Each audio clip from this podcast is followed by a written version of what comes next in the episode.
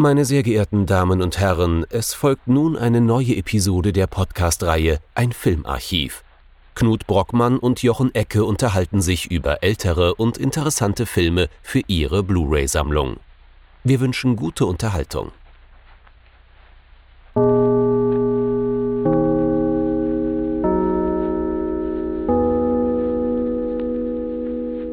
Hallo Knut.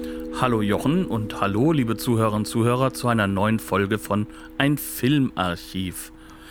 Wir haben uns diese Woche mal wieder in unser schönes bundesrepublikanisches Lande zurückbegeben und ließen uns von unserer eigenen Geschichte ein wenig desillusionieren. Was haben wir uns denn angeschaut? Jochen? Wir haben uns angeschaut Schwarzer Kies von Helmut Keutner aus dem Jahr 1961, auch bekannt als äh, Hunsrück Noir. Ja, und äh, das Schöne an diesem Film ist, wir sind eigentlich nicht alt genug, um das alles erlebt zu haben, haben unglaublich viele Filme aus den 60er Jahren ja zu genießen, genießen dürfen. Und irgendwie dachten wir immer, das war eine schöne Zeit so vom Kino her. Aber scheinbar war das doch recht böse.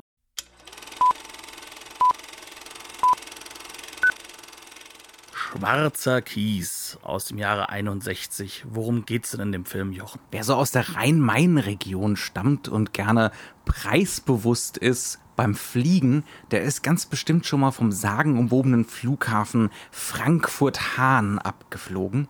Da steht zwar Frankfurt davor, aber faktisch fährt man von Frankfurt gut anderthalb Stunden zu diesem Flughafen. Der liegt nämlich im Hunsrück. Und dieser Flughafen ist ein ehemaliger amerikanischer Militärstandort, von dem aus äh, dann dementsprechend amerikanische Flugzeuge gestartet und gelandet sind. Und dieser Film, Schwarzer Kies, äh, der übrigens nicht den offiziellen Untertitel Hunsrück Noir trägt, ähm, spielt faktisch an diesem Flughafen. Der Name wird nie genannt. Ähm, es wird ein Kaff in der Nähe von diesem Flughafen genannt. Das hat faktisch, ja, hat mehr oder weniger denselben Namen wie ein Kaff, das da auch wirklich liegt. Äh, es ist ein Konsonant geändert, geändert und das war es auch schon. Es geht um Robert Neidhardt, gespielt von Helmut Wild, das ist ein ehemaliger Wehrmachtssoldat. Der Film spielt auch so Anfang der 60er Jahre, der sich jetzt da als Lasterfahrer verdingt und für die Amerikaner Kies fährt, weil der Flughafen natürlich weiter ausgebaut wird und da eventuell auch Raketen stationiert werden sollen. So Raketen von der nuklearen Sorte. Das wird natürlich ganz klar impliziert.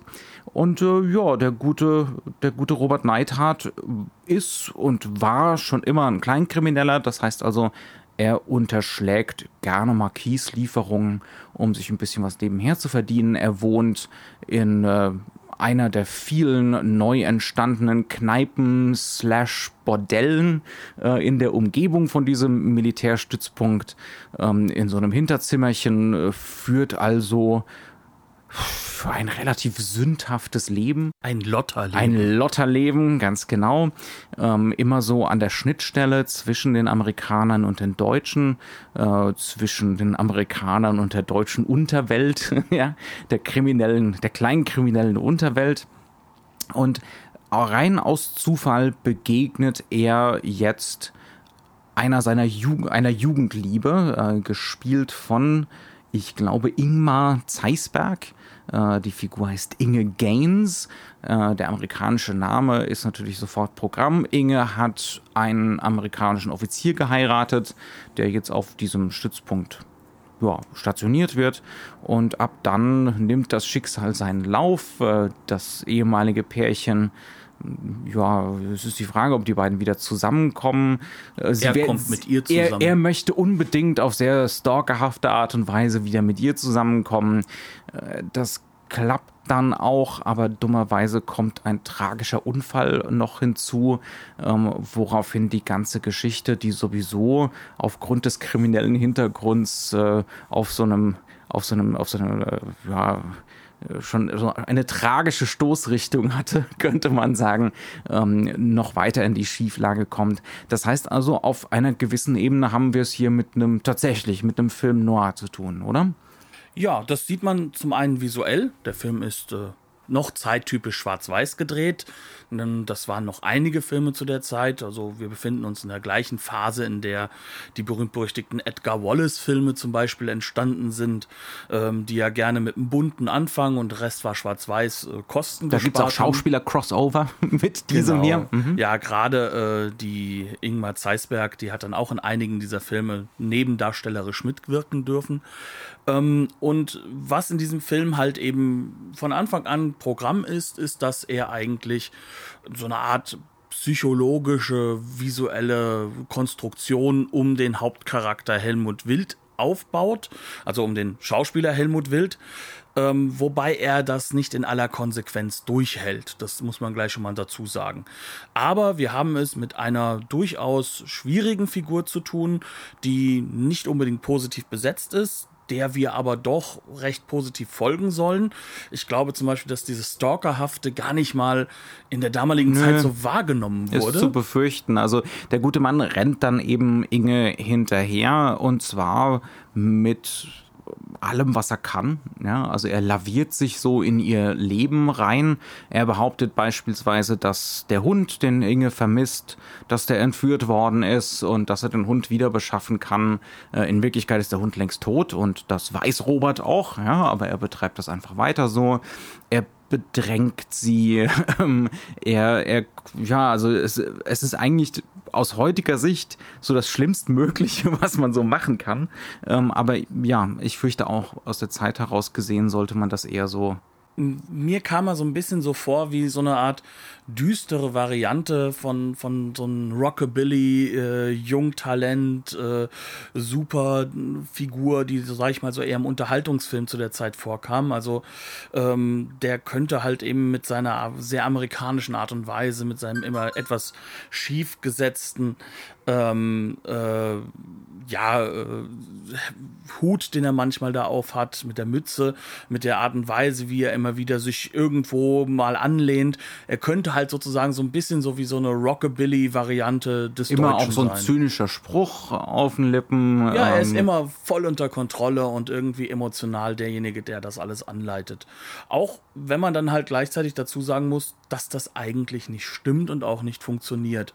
Also in Wirklichkeit ist er als Figur ähm, zwar immer der Meinung, er hätte alles unter Kontrolle, vor allem seine Emotionen, aber in Wirklichkeit hat er das ja ganz und gar nicht. Was man an diesem stalkerhaften Verhalten ja von Anfang an relativ deutlich vorgeführt bekommt. Ne? Also er geht da kalkuliert vor und äh, behauptet das, ne? Diese, dieses coole, lässige Äußere ist es aber faktisch nicht. Wir haben es hier also mit einem Film zu tun, der größtenteils von Verlierern handelt. Ja? Also es geht um die dunkle Seite des Wirtschaftswunders. Es geht um diejenigen, die aus dem Zweiten Weltkrieg rausgekommen sind und erstmal vom Lanzer zum Arbeitslosen wurden und sich dann jetzt irgendwie durchschlagen im Hinterzimmer vom Puff faktisch ähm, oder die eben so wie Inge in einer lieblosen Ehe dahin vegetieren mit einem Amerikaner, der aber für die entsprechende für, für das Geld sorgt und die Sicherheit und die Modernität, also für die Flucht faktisch aus aber diesem auch halt eben für das puritanische Leben. Ja, mit den auseinandergerückten Betten, ja, also die, die generelle Leidenschaftslosigkeit. Im Bett werden abends noch die Akten für den nächsten Tag gelesen, anstatt äh, dass da andere Sachen passieren. Ähm, ist, ja, also es geht um diese Verlierer, es geht um die, die Schattenseiten äh, der deutschen Nachkriegsgesellschaft. Das ist, und da sollten wir vielleicht ein paar Worte drüber verlieren, ziemlich typisch für den Regisseur ähm, ja. dem wir bisher in diesem Podcast noch nie begegnet sind. Der ist auch für uns beide, können wir glaube ich so sagen, so ein bisschen ein blinder Fleck, ist aber einer der wichtigsten deutschen Nachkriegsregisseure. Ja, also er zählt zu dieser Generation Regisseure, die eigentlich schon vor dem Krieg gearbeitet haben. Also er ist ja 1908 geboren, hat auch schon viel Theater gemacht, hat auch äh, vor der Nazizeit, während der Nazizeit schon Filme gemacht. Und der Mann hat sozusagen bis jetzt, so 1961, so sein Filmschaffen. Danach geht das so ein bisschen nieder. Ähm, der Grund liegt auch darin, dass dieser Film damals als sehr unerhört wahrgenommen wurde, von der damaligen Kritik auch in der Luft zerrissen wurde. Also die kamen mit dem Film in keinerlei Hinsicht klar. Plus, dass es dann noch einen Eklat gegeben hat, dass diesem Film vorgeworfen wurde, dass er antisemitisch sei. Da kommen wir, glaube ich, auch noch mal später drauf zu sprechen, wie das zustande kommt und wieso man diese Lesart durchaus haben kann, aber sie hochwahrscheinlich nicht angelegt war in dem Film.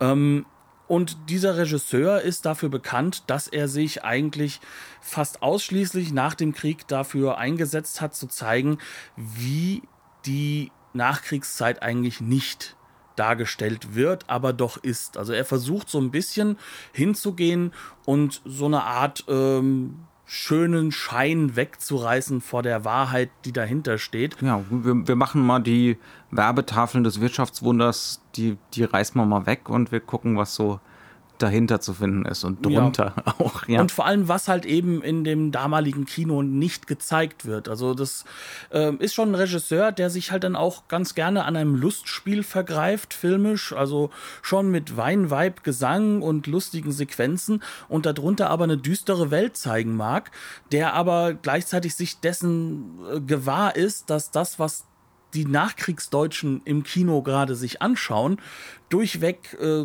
ja, kann man schon sagen, äh, Verschönerungen dessen sind und der Heimatfilm, die genau. Klamotte, ja, Heinz der Erhardt, Edgar Wallace-Film, genau. ja das, also, und wobei man Heinz Erhardt jetzt auch zugute halten muss, dass er in seinem freundlichen Humor durchaus schon die ein oder andere Kante und Ecke drin hatte. Ähm, aber es darf halt eben nicht zu unangenehm werden. Und schwarzer Kies ist unangenehm. Also wenn, wenn der Film eines ist, und wir haben so einiges äh, zu kritisieren dran, Helmut Kreutner wird hier unangenehm. Ganz bewusst, das ist ein Film, der provozieren will, der zum gewissen Grad diese schlechten Kritiken will, glaube ich. Ja? Genau, ja. Ähm, also das wird teilweise fühlt sich das sogar ein bisschen arg gewollt an. Ja, also es wird in jede Szene werden drei, vier Elemente reingeknallt, äh, wo wo es eindeutig darum geht, épater la bourgeoisie, ähm, dass dass der Bürger im Publikum, das gutbürgerliche im Publikum sich mal so ein bisschen engagiert und sich ein bisschen drüber aufregt. Ähm, also der, der Film provoziert so ein bisschen den Skandal. Das fängt bei der Darstellung von Sexualität an, beispielsweise. Ähm, die also für die Zeit ungeheuer deutlich ist. Also wir sehen zwar nicht sehr viel genaue nackte Haut, aber wir sehen auch mal eine entblößte weibliche Brust. Wir sehen aber auch, dass eine Frau ganz deutlich nicht bekleidet unter einer Decke liegt und auch äh, Avancen macht. Es, äh, die Un Ungeheuerlichkeit ist da, dass auch die Frau, sag ich mal, äh, vorangeht und äh, zum Sex herausfordert ähm, und dass sie halt auch durchaus, dass da Frauen dabei sind, sind um es mal äh, klar zu sagen, meistens dann die Prostituierten, die dann aber auch schon sehr derbe und klar im tiefsten Pfälzer Akzent dann, dann halt auch schon mal äh, sprachlich zur Sache kommen und ziemlich derben Humor zeigen. Also das sind so alles Dinge, die eigentlich in dieser Form nicht gedacht sind in diesem Kino äh, der damaligen Zeit und äh, die würde ich jetzt mal sagen, uns heute aber ein bisschen komisch vorkommen. Also wenn ich jetzt heutzutage jemandem sage, der Film, der war damals ab 18 gerade so freigegeben, der lacht mich aus. Also die meisten werden nicht verstehen, warum dieser Film jetzt in der Neuauflage überhaupt noch ab 16 ist. Höchstwahrscheinlich nur deswegen, weil den Kontext sowieso keiner versteht, der jetzt, sag ich mal, mit 10 oder 12 Jahren sich den Film anguckt und wohl am ehesten gelangweilt wäre. Aber der Film ist für die damalige Zeit brachial direkt. Gerade sexualitätsmäßig. Mhm. Es ist auch gleichzeitig ein Film, den man auch schon anmerkt, wobei das bei Kreutner wohl schon immer zu einem gewissen Grad der Fall war. Also er hatte immer die größten, ohne jetzt viel von ihm gesehen zu haben. Er hatte wohl immer die größten Sympathien genauso, genau für diese Verlierertypen, für die wortwörtlich unter den Brücken. Ja? Das heißt also, er war immer schon jemand, der mal auf die Straße gegangen ist, äh, der an der on Location gegangen ist. Ähm, das kann man wohl schon so sagen. Auch das sieht man in dem Film. Also in dem Sinne, ähm, dass er mag ein älterer Mann schon gewesen sein zu dem Zeitpunkt, als er das gemacht hat, aber man sieht dem Film ganz deutlich an, er will noch mithalten. ja? oh, der er, war in seinen 50ern damals, ja. aber es war für die damalige Nachkriegskinoreihe war er sozusagen der ältere Herr. Deswegen, er war schon der Papa. Ja, ja. Genau. Und er wurde auch dann weggewischt wie der Papa. Also das heißt, spätestens dann, wenn das Manifest kommt, das, Das Oberhausener. das Obener, Oberhausener, spätestens dann wird er weggewischt und nicht mehr akzeptiert als Regisseur. Mhm.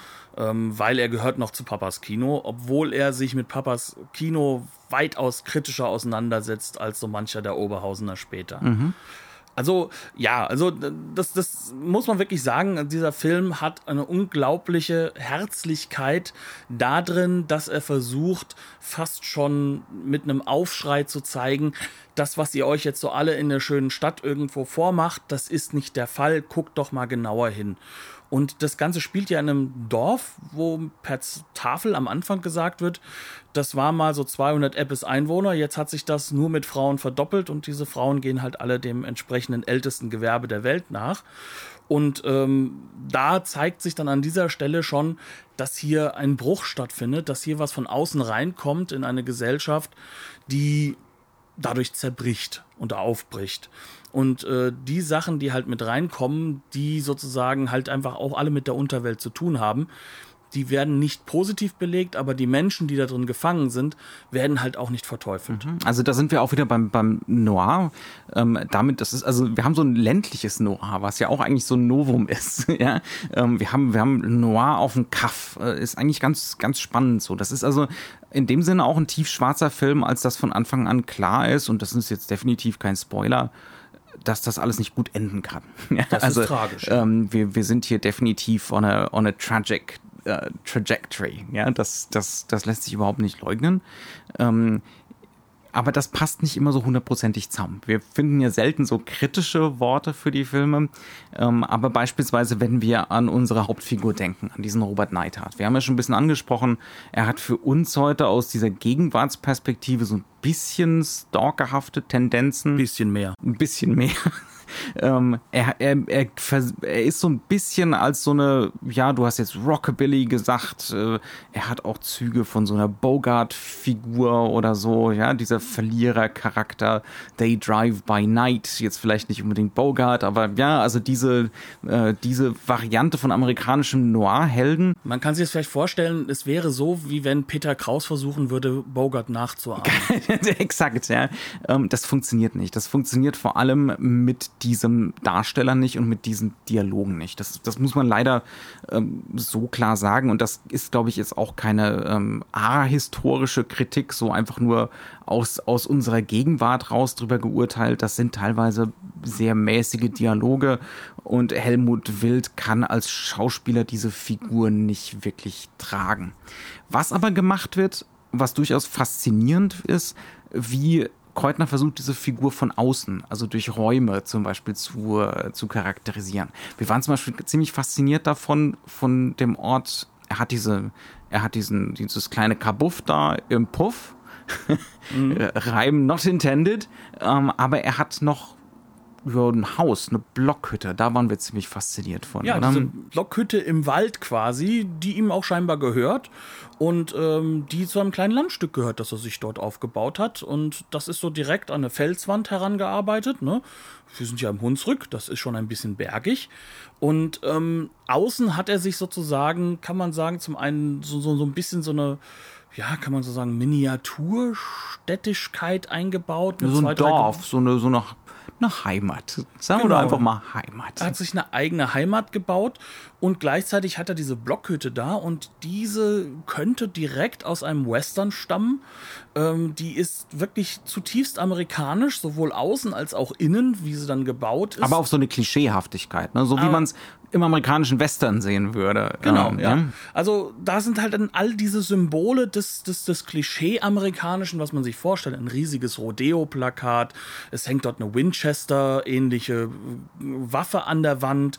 Ein Banjo. Ein Banjo ist da an die Wand Ein gehängt. Plakat für Nat King Cole und Quincy Jones. Genau, all das, was sozusagen an, man kann schon nicht, man kann es nicht anders sagen, als einfach an amerikanischem Konsum ähm, in dieser Zeit noch groß ist. Jemand, der in den 50er Jahren ins Kino gegangen ist, also wir sind 61, das sind jetzt auch nur zwei Jahre her, der kommt genau mit so einem Denken da raus, der kommt mit so einem Bild von Amerika halt auch da raus. Jazz und Western. Genau, das sind so die beiden Ecken, die da sind. Und äh, Jazz ist zu diesem Zeitpunkt die moderne Musik und wie es ein unglaublich negativer Charakter, ein Nazi-Charakter später auch ausdrücken wird, Negermusik. Das ist leider ein Begriff, der die 50er und 60er Jahre durch noch sehr stark geprägt war für Jazz oder Blues oder mhm. Musik, die darauf basierte. Also der Film will uns dann halt mit dieser Umgebung verdeutlichen, das ist ne, dieser, dieser Robert Neidhart, der steht für eine spezifische Art von Männlichkeit in diesem Nachkriegsdeutschland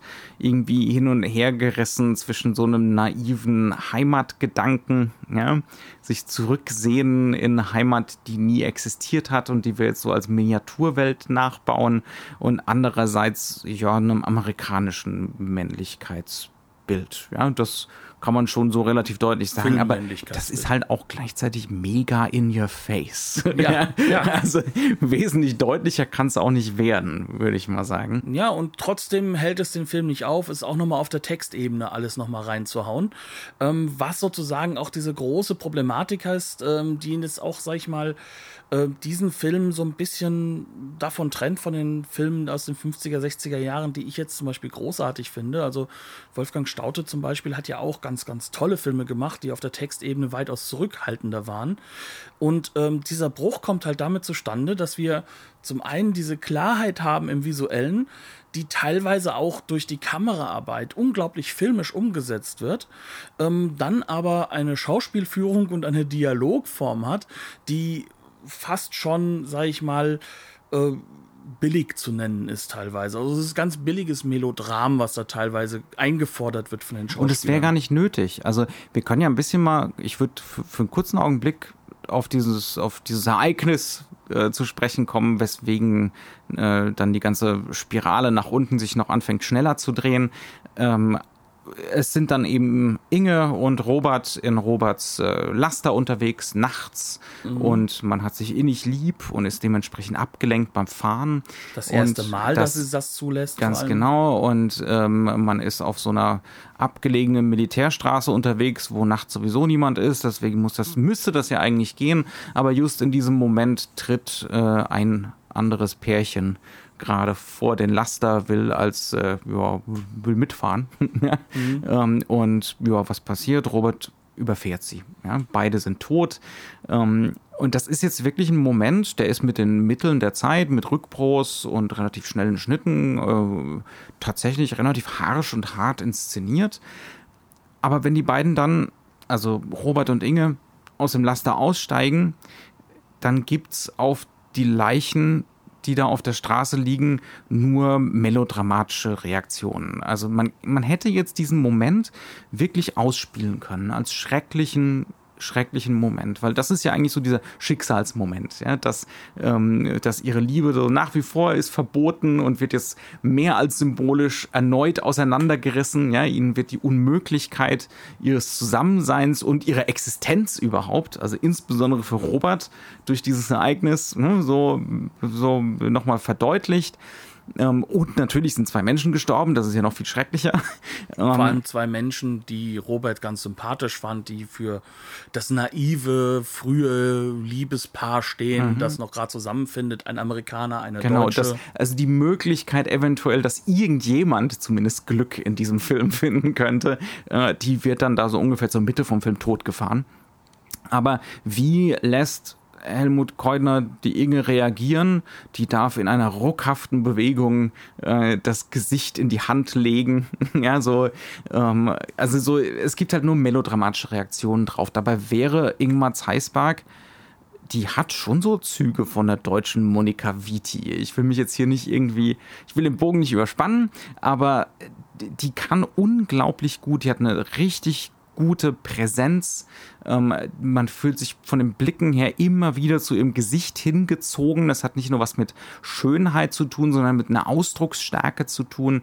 Das ist eine echte Filmschauspielerin. Also die hat durchaus was drauf, aber von Kreutner gibt es dann eben die Regieanweisungen, die dann dazu führen, dass dieses schreckliche Ereignis, dieser Unfall sich auch damals nicht so schrecklich angefühlt haben kann. Nö, das ist Volkstheater, was er einfordert. Also ähm, wir hatten es lange davor am Anfang gehabt, weil ich immer das Theaterhafte hervorgehoben habe und äh, du auch meintest, warum denn so negativ zum Theater? Das war gar nicht mal so gemeint, sondern es ist halt einfach diese Art des Schauspiels, die telegrafiert halt auch wirklich auf viele, viele Meter hinweg, wenn jemand weit, weit weg steht, ähm, durch das ganze Körperschauspiel, was diese Figur jetzt symbolisch empfinden soll. Gleichzeitig haben wir es aber mit einer Schauspielerin zu tun, die hinter ihren Augen die Emotionen tanzen lassen kann und wir können das lesen. Wir können das lesen, wenn sie quasi leer durch die Gegend guckt und nur ganz minimal mit ihren Augen reagiert auf, auf Dialoge oder auf Dinge, die passieren. Das, das, das bringt diese Frau rüber. Und ähm, dieses übertriebene Schauspiel, du hast gemeint, es könnte vielleicht auch eine Form von Selbstzensur sein, damit der Film überhaupt ab 18 durchkommt. Ähm, ich glaube aber auch gleichzeitig. Halte ich für nicht unwahrscheinlich, ja. Ja, ja aber ich glaube gleichzeitig trotzdem, dass das so ein typisches Problem des Films ist, ähm, was immer wieder rauskommt, dass zum Beispiel die Drehbuchkonstruktion fantastisch ist, teilweise überfrachtet, weil die mit so vielen Symbolen, mit so vielen Elementen arbeitet, dass äh, sie möchte ja wirklich das komplette Nachkriegsdeutschland, die komplette Gesellschaft zusammen mit der amerikanischen Militärgesellschaft darstellen und auch noch kommentieren. Ähm, aber die Dialoge selbst und auch viele der Schauspieler bringen das nicht rüber. Die sind tatsächlich oft eher so kreislich. Kann, kann man nicht anders sagen. Ja, ja also, also, Helmut Wild ist äh, deutlich überfordert an manchen Stellen, würde ich sagen. Ingmar ne? Zeisberg ist unterfordert und ich hatte auch das Gefühl, dass sie irgendwann die Veränderung ihrer Figur nicht mitgehen will. Wir haben am Anfang wahnsinnig faszinierende Szenen mit ihr, wo sie gegenüber Robert auch so eine gewisse Stärke behaupten kann, äh, wo sie ihn, wo sie ihn abweist, wo sie das Stalking nicht so mitmacht, ja, ähm, beispielsweise. Und dann gleitet diese Figur halt immer weiter in so was Melodramatisches ab. Also wo man merkt, dass auch Keutner und sein Co-Autor Walter Ulbrich einfach nicht so ohne genau, gen, ja, genau, ohne Tee, äh, einfach nicht so genau wussten, wohin die Reise gehen soll mit der Figur. Und dann flüchten sie sich so ein bisschen ein bisschen in Klischees. Wir hatten da im Vorgespräch so ein bisschen Uneinigkeiten, ähm, aber das kann man, glaube ich, schon zum gewissen Grad so sagen. Und dann merkt man auch, wie, wie Frau Zeisberg als Schauspielerin, also das Gefühl hatte ich zumindest, sich so ein bisschen distanziert von der Figur. Also wie das, da gibt es immer wieder tolle Momente, ähm, die auch von Keutner wahnsinnig gut inszeniert sind. Beispielsweise wie, wie Inge im amerikanischen Club abends oder nachts äh, nach diesem Unfall auftaucht, weil sie muss da auflaufen. Ja? Sonst äh, schöpft irgendjemand Verdacht. Und das fängt Kreutner auf einer Großaufnahme von ihr an und wir sehen ihre Blicke in den Raum, aber wir sehen nicht den Raum. Und dann sehen wir eine Parallelfahrt mit ihr. Ähm, und diese Parallelfahrt entfernt sich auch immer weiter von ihr, sodass sich der Raum öffnet. Ähm, und wir, da ist auch ein bisschen Tonmontage am Laufen. Das heißt also dieses Überwältigende an den ganzen Stimmen um sie herum. Ähm, auch die Banalität von dem Ort. Und das ist von Ingmar Zeisberg fantastisch gespielt. Das ist einfach, man sieht an ihrem ganzen Ausdruck, an ihrem Gesichtsausdruck, wie fertig die Figur ist, wie verwirrt, wie überwältigt und dann drei Sekunden später gibt es dann halt leider wieder Dialog. und das funktioniert dann schon wieder nicht so gut. Es ist ähm, sowieso so eine Sache, weil du das gesagt hast. Es ist jetzt ja nicht nur äh, die Ingmar Zeisberg, die da super ist, sondern die komplette Kameraarbeit ist fantastisch. Mhm. Also man merkt richtig, die Ausleuchtung hat Sinn. Äh, die Leute, wie sie im Hintergrund gebaut sind, also die ganze Mise en scène ist sehr, sehr sinnvoll. Die Kamerabewegung ist immer auf den Punkt gebaut. Und äh, sobald wir es mit Innenräumen zu tun haben, wo scheinbar auch mehr Zeit ist, also das ist so das Gefühl, was ich so hatte, wird der Film auch visuell ganz, ganz stark, kraftvoll, ähm, schafft es immer wieder Symbolräume auch zu eröffnen, versucht halt einfach symbolische Elemente, wie zum Beispiel das Banjo, was wir erwähnt hatten, mit den Figuren zusammen in eine Konstellation zu bringen und schafft es halt auch durch die Bauten, wie sie gemacht sind, ähm, die Figuren halt auch immer in einen Kontext zu den Räumlichkeiten zu bringen, so dass wir eine Milieustudie erhalten, die aber rein visuell konstruiert ist. Und das macht der Film schon sehr, sehr clever und fantastisch. Wir können da ja mal ganz kurz tatsächlich, ich will dich nicht arg, arg unterbrechen, aber wir können Mach da ruhig. tatsächlich in Beispiele einsteigen. Wenn wir äh, beispielsweise die Wohnung in der amerikanischen Siedlung die Inge und John Gaines, gespielt von Hans Kossi mit extrem radebrechendem amerikanischen Pseudo-Akzent. Ähm, die Wohnung, die sie da gerade beziehen, wo sie gerade noch so aus Kisten leben, die ist fantastisch gebaut, ist ein Studiobau und fantastisch in der Kamera inszeniert. Das hätte auch Antonioni nicht viel besser hingekriegt, so diese, diese bürgerliche Leere Leblosigkeit darzustellen. Da sind nur Mustertapeten, alles ist industriell gefertigt, im Gegensatz zum Chaos auf dem Dorf bei den Deutschen. Ne, ähm, es sind riesengroße, riesengroße Mengen so an negativem Raum, an leerem Raum einfach immer zu sehen. Die Figuren waren immer gestaffelt voneinander, also das Ehepaar, es ist immer irgendjemand dabei, sich gerade anzukleiden oder zu waschen oder zu rasieren im Hintergrund. Wird. Ja, ganz genau. Ähm, dann hat sich Keutner, äh, ganz beliebtes Stilmittel in dem Film sind so äh, frontale Bilder, mehr oder weniger, ja, also meistens so Nahaufnahmen, meistens von den Frauen, meistens von Inge, die im Vordergrund so ein bisschen aus dem, aus dem Frame schaut und über ihre Schulter passiert irgendwas im Hintergrund. Ähm, das, das sind Bilder, da bin ich mir sogar relativ sicher, dass Herr Keutner auch durchaus mal, was weiß ich, Laventura von Antonioni oder so geguckt hat. Das sieht nämlich ziemlich präzise aus, wie das, was, äh, was Antonioni zu der Zeit gemacht hat. Und dann haben wir im Kontrast zum Beispiel sowas wie den Nachtclub, ähm, der auch ein toller Studiobau ist. Der fühlt sich unglaublich organisch an, finde ich. Ja, weil ja. er halt auch reingezimmert ist in eine ehemalige ähm, ja, Scheune, Scheune hinein. Das heißt also, es sind Zwischenwände eingezogen, die halb durchsichtig sind. Es ist alles eng, es ist alles ein wenig zu klein konstruiert. Überall steht etwas im Weg, wo die Kamera sich eine neue Zwischenkadrierung einbauen immer kann. Immer ist die Decke im Bild. Decke ist immer im Bild. Wir haben immer eine leichte Untersicht auf die Figuren. Ähm, wir haben andauernd auch einfach so Räumlichkeiten, wo wir das Gefühl haben, dass die Figuren jetzt selbst an der Kamera sich vorbeizwängen müssen, sodass die Kamera auch was fast Körperliches zu bekommen scheint, obwohl sie gar nicht im Bild ist.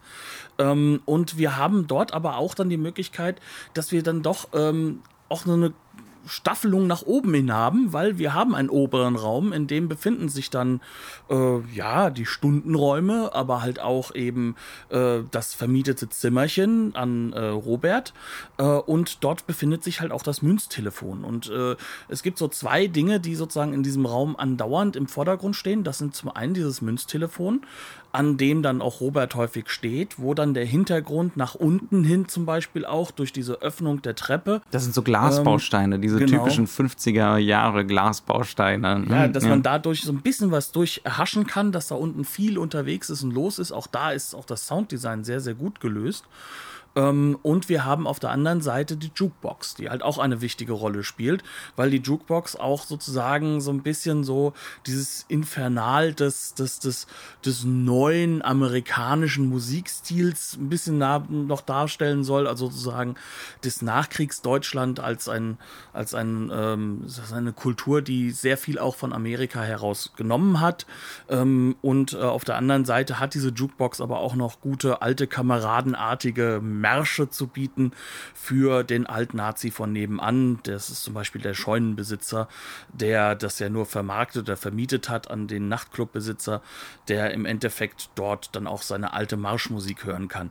Und diese Räume sind halt jeweils, also diese beiden Elemente sind so konstruiert, dass man dahinter wunderbar mit Hintergründigkeiten arbeiten kann, dass man das im Vordergrund haben kann, dass man an dem vorbei halt auch in zwei verschiedene Szenen aufteilen kann durch eine einfache Kamerabewegung. Mhm, und dann in der Montagen bauen kann und genau. solche Geschichten. Also das ist durchaus sehr wichtig und es sind gleichzeitig unglaublich wichtige Symbole, weil das eine ist ein Kommunikationssymbol, das andere ist natürlich dann ein, eine Form von Konsumsymbol, was für diese zerbrochenen und aufeinander klar, einschlagenden verschiedenen Kulturen hinweist und auf die verschiedenen Gesellschaftsformen, die da sind. Es ist da alles immer noch vorhanden. Ja, also äh, das ist so Kreutner ist es ganz wichtig, irgendwie zu zeigen, dass 1961 diese Nazi-Zeit einfach nicht wirklich vorbei ist. Das Ganz ist alles, nicht. das ist alles immer noch präsent und das, das trifft, wie du es gerade eben gesagt hast, das trifft in diesem Schuppen aufeinander. Ähm, und aus der Jukebox kommt entweder amerikanische Unterhaltungsmusik oder es kommt der Nazimarsch. Und wenn die Prostituierten äh, dann nachts zusammen in einer Reihe durch das Dorf laufen, dann singt man wahrscheinlich dieselben Lieder, die man vor, also vor, Ja, vor, vor doch wirklich aus der 15, Nazizeit, 16, 17 Jahren auch Ja. gesungen hat. Ähm, also nicht wahrscheinlich dieselben Prostituierten, die waren da drei oder so. Ja, aber das waren und waren keine Prostituierten. Nicht. ja. Aber ähm, ja, Also es ist halt so, dass man immer wieder durchbrechen sieht, dass die Zeit der, der Nazis ähm, noch überall drin steckt. Sie steckt vor allem in den älteren äh, Dorfbewohnern. Sie steckt auch sehr, sehr stark noch immer in vielen Strukturen drin. Wie werden Lieder gesungen? Äh, wenn das deutsche Lied gut kommt, dann hat man auch natürlich so einen Gemeinsamkeitseffekt, der auch wieder ablöst von den Amerikanern. Das ist durchaus auch bewusst. Also wenn die Deutschen zusammensitzen, dann singen sie auch sehr häufig. Das ist auch eine Sache, die mir aufgefallen ist immer wieder. Und es ist natürlich so, dass das trotzdem immer wieder durchbricht, dass das Ganze, diese Strukturen durchaus auch einen Hintergrund in der Nazi-Zeit hatten und auch dazu geführt haben teilweise. ist natürlich eine, ein problematischer Aspekt des Films. Ne? Also man wird hier schon so ein bisschen aufgefordert mit diesen gebrochenen Figuren. Das sind alles keine Alt-Nazis, bis vielleicht auf den Scheunenbesitzer. Da kannst du es vielleicht wegnehmen. ja, also das ist definitiv einer. Man wird aufgefordert, mit denen Mitgefühl zu haben. Ja, Ja, ähm, und zwar mit all den Leuten, die man versucht zu ignorieren in den 50er Jahren. Also den kleinen Unterweltgangstern, mit den Prostituierten, mit ähm, den, den Leuten, die versuchen irgendwie zu überleben, äh, den Ex-Kollaborateuren, äh, da wird auch einer noch hervorgehoben, der äh, rumweint, dass er doch jetzt schon zum dritten Mal dann alles verlieren würde demnächst und deswegen möchte er sich nach Kanada wegmachen geht natürlich wieder schief. geht auch schief, aber es ist halt schon dann glasklar gesagt vom Hauptcharakter, ja, du warst aber auch immer schön am Koll- Kollaborieren während der Nazi-Zeit. Ist kein Wunder, dass du wieder bei Null anfangen darfst, sozusagen, ne? Ähm, also wir haben halt sozusagen all diese Arten von Figuren und Menschen da auf engstem Raum. Aber natürlich der neue Bürgertums äh, Wohlstand, der möchte das nicht sehen. Der möchte das ja natürlich auch nicht im Kino sehen, sondern der möchte davon weiterhin die Augen verschließen. Denn jetzt ist die Zeit, um feist in der Sonne Italiens darüber zu lachen, was Heinz Erhardt doch für äh, lustige kleine Gedichte macht und zu überhöhen, wie schön es doch in den Alpen ist. Und da hatte ja ein Hitler gar nichts mit zu tun mit Alpen und so. Ne? ähm, das sind so die, die Elemente, die, die Keutner immer wieder nach vorne drückt und wo er immer wieder klar macht, das, das sind die Opfer damals wie heute. Es sind die Täter damals wie heute. Schaut hin. Ihr Ja. ändert gerade nichts, außer dass es ein neues Konstrukt gibt. Und das ist durch diese Amerikaner gegeben. Und auch da ist der Anti-Amerikanismus durchaus spürbar. Also es ist auch nichts Im Positives. Positiven wie im Negativen, würde ich sagen. Ja, also auch da ist halt eben, das ist doch alles nur Konsum, das ist doch alles keine Kultur. Der holt sich dann, um sein, sein eigenes Leben zu befüllen, hat er von der Tunesien-Tour irgendwelche afrikanischen Ethno-Kitsch. Ethno-Kitsch-Sachen geholt. Jetzt holt er sich die Bierhumpen, die typisch Deutschen, die in der Pfalz ja ehrlich gesagt auch nicht viel zu suchen haben. Das ist nicht die Pfalz, das ist Hunsrück. Ja, Hunsrück. aber das ist schon, also der Film offiziell spielt er in der Pfalz. Sagt er. steht, steht, steht in den Angaben von der Murnau Stiftung mal am Anfang. Ich glaube aber nicht, dass Nee, das so auch- zutrifft. Es steht, es steht in den ersten Titeln, die der Film selbst Raum- sagt über sich Raum, selbst. ja, Ja, aber streiten natürlich. wir uns äh, nicht über deutsche Regierungsbezirke und Einteilungen. Das ja, ist, aber es, glaub geht, äh, es ja. Mhm. geht halt darum, es wird dort HR gehört. Also das ist schon klar. Ja, Ne? Also ja. das ist schon noch was anderes. Aber das ist halt eben der Punkt, um den es da irgendwo so, so ein bisschen auch geht. Ähm, der Film ist sich dann trotzdem seiner eigenen Vorurteile nicht gewahr manchmal. Ja, wir hatten es ja schon ein bisschen angekündigt. Ne? Genau. Ähm, dem Film wurde damals Antisemitismus vorgeworfen. Wir haben jetzt hier wieder diese wunderbar von der Murnau Stiftung restaurierten Fassung ja, vorliegen äh, und können uns da selber ein Bild machen. Und mh, woran liegt's? Also, man muss dazu sagen, der Film wurde, nachdem diese Antisemitismusvorwürfe gemacht wurden, ähm, und es gab auch wirklich, also Regisseur und Drehbuchautor und Produzent wurden halt auch genauso wie die UFA verklagt wegen dem Film ähm, vom Zentralrat der Juden, also beziehungsweise von dem Vorsitzenden. Da gab es wohl halt auch unterschiedliche Meinungen. Also ich möchte jetzt nicht sagen, dass das einseitig war. Ähm, dadurch wurde der Film dann halt eben zurechtgeschnitten, aber die Klagen wurden dann fallen gelassen.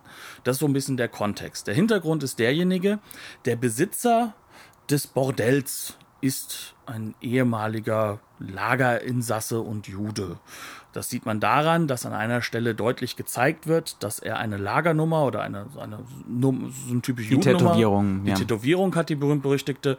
Und es gibt diese Stelle, an der der Besitzer dieser Scheune, der Altnazi, von dem wir schon erzählt hatten, ein ganz bäuerlicher Bauer, also bäuerlicher geht's nicht mehr, der wird auch fantastisch gespielt, muss man dazu sagen, ähm, weiterhin seinen Marschmusik hören möchte und dann versucht halt schon zum zweiten Mal der Besitzer ihn dazu zu bringen, dass er das eben nicht macht, dass er, dass eben jetzt andere Musik gespielt wird und bekommt dann halt einfach nur die Aussage Drecksjud entgegengeworfen.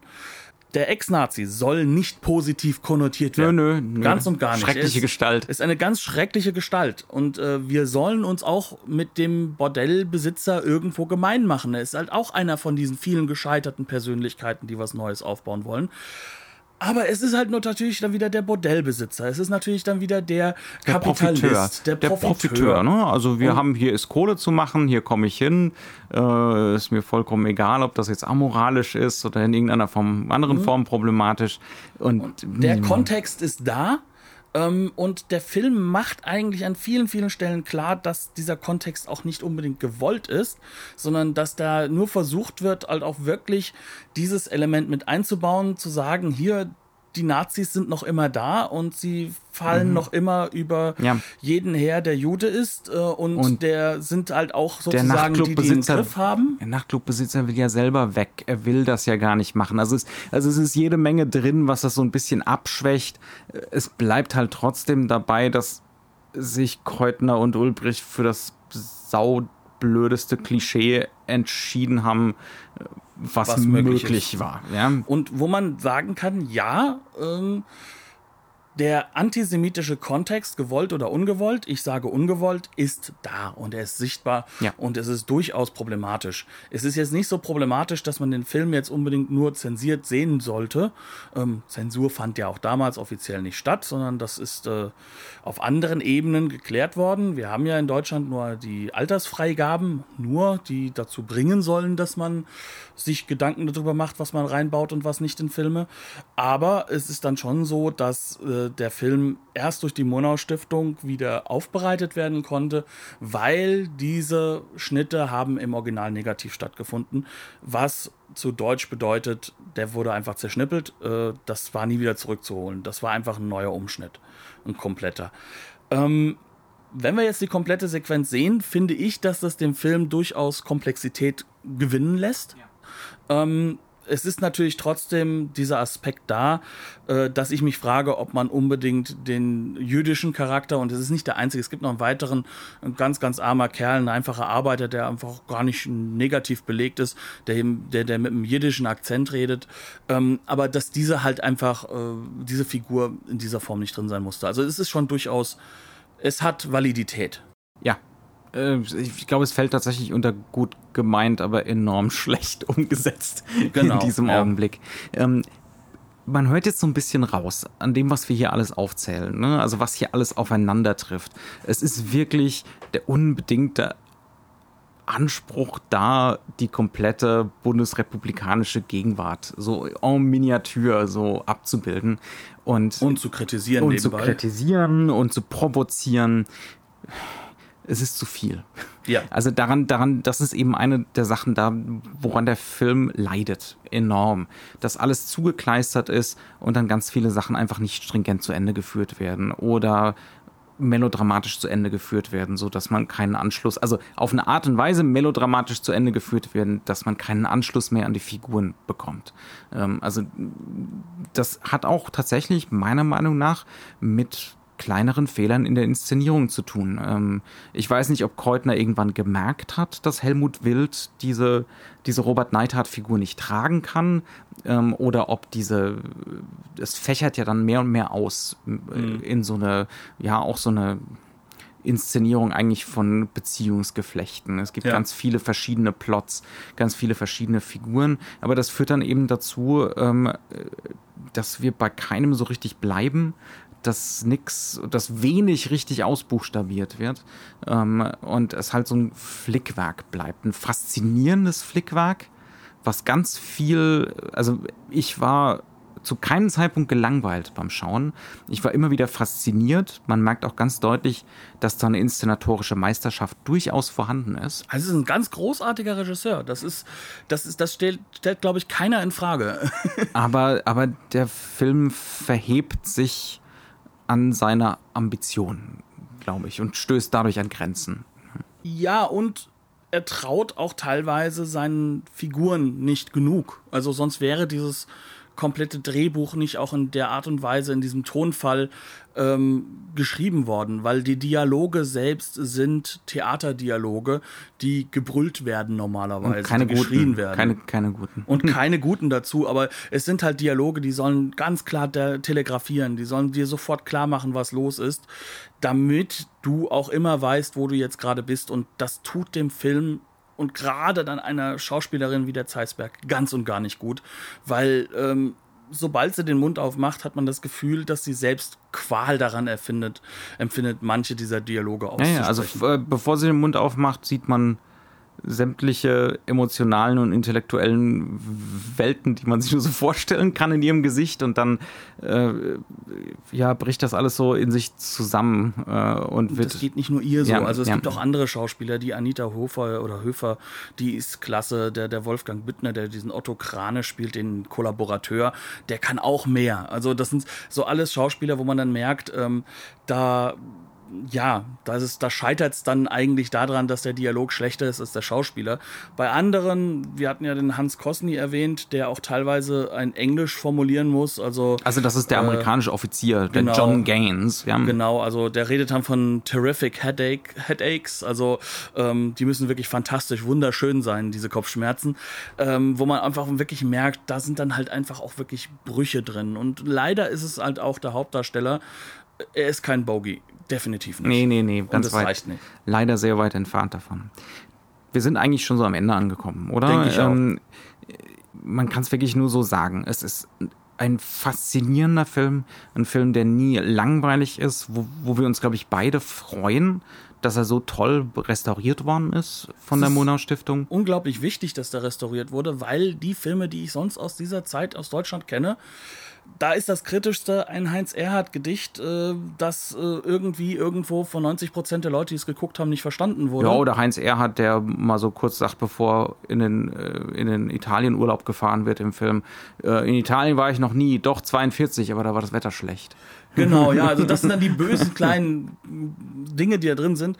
Ansonsten, wir befinden uns hier in einer Kinozeit, wenn wir diesen Kontext mit reinnehmen, ist dieser Film schreiend spannend, hoch, hoch interessant. Und äh, alles, woran man einfach denken muss, ist, ähm, dass vieles an den vielleicht auch falschen Entscheidungen aus heutiger Sicht auch dafür da sind, um halt einfach egal wie sich gegen dieses Kino zu stemmen, noch lange bevor das Papas Kino weggewischt wird durch das Oberhausener Manifest. Und alleine deswegen ist dieser Film fantastisch spannend und hochinteressant. Ja, also es ist, es ist wirklich unglaublich schade, dass diese Linie des deutschen Kinos das ist ein Erzählkino. Ja? ja. Ähm, also es ist schon, es ist ein Autorenkino, ganz merklich. Ähm, es ist ein Kino, das auch ab und an seine eigenen Mittel ausstellt, ähm, das so Züge, so neue Wellen Züge hat, aber es ist auch ein ganz klares Erzählkino. Und dass das so es war ja sowieso nur rudimentär noch vorhanden nach ja. dem Krieg und dass das dann so weggewischt wurde von unserer Autorenfilmer-Fraktion, das ist jammerschade, das kann man nicht anders sagen. Ähm, insofern auch alleine deswegen der Neuentdeckung wert. Ja. Ja, ähm, wir würden uns enorm freuen, wenn mehr von Keutner in HD Remasters käuflich zu erwerben wären in dieser Form. Es gibt leider viel zu wenig, außer so die üblichen Gassenhauer wie äh, der Hauptmann von Köpenick, glaube ich. Ja. Ähm, ja, das ist mit Sicherheit nicht sein bester Film, aber ein repräsentativer. Und ein spannender. Es ist halt ein Film, der was will und ich möchte lieber einen Film sehen, der an seinem Anspruch scheitert, aber einen Anspruch hat. Genau. Prätentiös ist nicht nur ein Schimpfwort. Nein, nein. Ja, sondern prätentiös ist eigentlich das, was man sehen möchte. Wenn es schon nicht fantastisch ist, dann zumindest prätentiös. ja. Wie haben wir uns den Film denn genau angeguckt? Ähm, die, das Remaster ist auf Blu-ray erschienen bei Concord in Deutschland. Ähm, ist relativ bare bones. Also man kriegt den Film und das war's. Ähm, hat sich wahrscheinlich dann einfach nicht gelohnt, da großartig Extras noch zu produzieren. Das reicht uns aber schon. Das, genau. ist, das ist schon mal super, dass das überhaupt veröffentlicht wurde. Ähm, und insofern ist jetzt auch nicht wahnsinnig kostspielig. Kann man sich. Kann ja, das ist dann ja auch, denke ich, ein ganz, ganz gutes Ende dafür. Also, wir empfehlen, sich das auf jeden Fall mal angeguckt zu haben, auch wenn man jetzt, sage ich mal, mit dem deutschen Film nicht so sehr im Reinen ist, vor allem es mit dem der 50er, ein anderes 60er. deutsches Kino der 50er und 60er Jahre. Ganz ja. genau. Und das ist halt, finde ich, auch schon mal wert, dass man das nochmal richtig, richtig mit dem Ausrufezeichen sagt. Dementsprechend sagen wir Dankeschön und wir würden uns freuen, wenn ihr uns da irgendwie irgendwo auch mal ein bisschen Feedback gibt, dass ihr uns vielleicht auch ein bisschen erzählt, was, warum ihr an diesem Film vielleicht mögt oder auch nicht mögt ob ihr auch Interesse daran habt, dass wir weiter mal schauen, dass wir uns auch mit diesem Kino aus der Zeit irgendwo noch ein bisschen in Deutschland beschäftigen, dass wir vielleicht aber auch mal einen dieser Heimatfilme dran nehmen. Da werde ich aber wahrscheinlich mit ganz großer lauter Stimme Nein sagen am Ende des Tages. Uh. Ich habe da schon so meine Probleme mit. Dann lieber den äh, noirigen äh, Postheimatfilm, der dann in Deutschland äh, versucht hat zu existieren. Das Wirtshaus im Spessart. Ja, so in der Ecke. Ganz hoch oben auf meiner äh, Wunschliste. Nicht meiner. Da, da bin ich jetzt ein paar Jahre zu alt. Als Kind fand ich sowas toll. Aber ähm, wie gesagt, also meldet euch gerne. Wir würden uns freuen, wenn wir Feedback bekommen. Lasst uns auch gerne eine, wie auch immer geartete äh, Rezension oder ein paar Sterne bei iTunes. Das hilft uns dabei, dass wir auch von anderen Hörern hoffentlich entdeckt werden. Und äh, ja, ansonsten kommt auf Twitter, kommt auf Facebook, gebt uns Signale und Informationen, wie euch das Ganze denn so gefallen hat. Herzlichen Dank fürs Zuhören und bis nächste Woche. Bis dahin, tschüss. Bis zum nächsten Mal.